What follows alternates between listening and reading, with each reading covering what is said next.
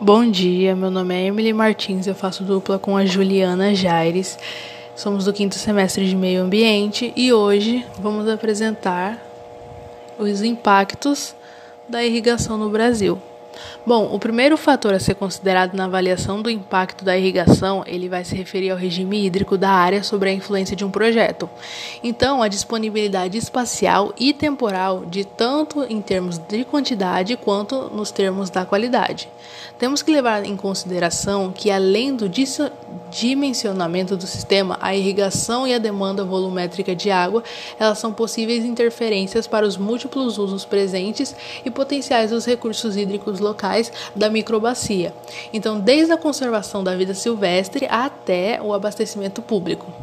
O que isso quer dizer? Que mesmo quando há água em quantidade suficiente, pode haver uma restrição de disponibilidade devido ao uso dos projetos ou antecipados, fazendo necessário observar os planos de desenvolvimento local.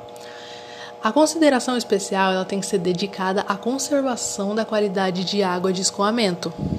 Sendo assim, as águas servidas das áreas irrigadas para que apresentem qualidade compatível com os usos previstos a jusante.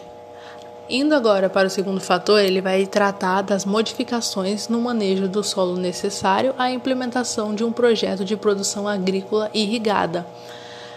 Devemos considerar a necessidade da movimentação que traz os grandes volumes de terra, sendo nas construções de obras, os aterros, diques ou até o terraçamento ou nivelamento da área cultivada, e também tem a consequência que é a exposição do solo à erosão, tendo os efeitos potenciais para os corpos d'água adjacentes.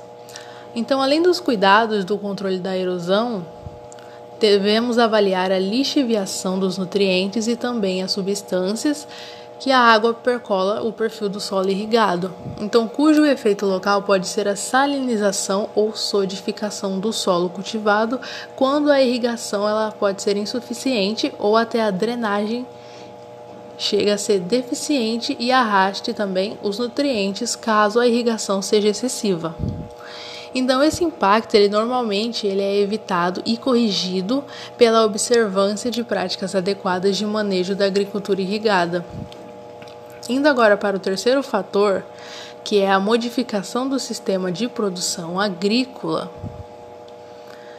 ela é de origem mais complexa, porque a insuficiência extrapola os limites da atividade agrícola imediata. Ela pode ter repercussões nos outros fatores do impacto da atividade, desde as pragas e doenças que são associadas às plantas cultivadas até as alterações nas relações trabalhistas e na base econômica, como pode ser apresentado.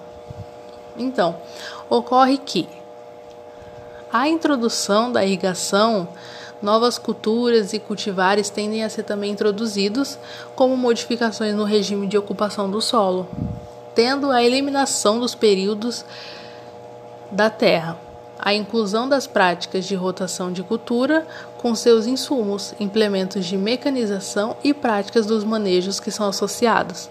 Então, todos demandam as adaptações dos sistemas produtivos como um todo, todos necessitam desse sistema produtivo. Então, cada uma dessas alterações deve ser muito, muito bem planejada previamente na parte da sua implementação. Então, isso é a fim de promover as condições para o seu bem adequado de manejo. Bom, é, é isso. A gente resumiu o nosso trabalho e gostaríamos de agradecer a atenção de todos.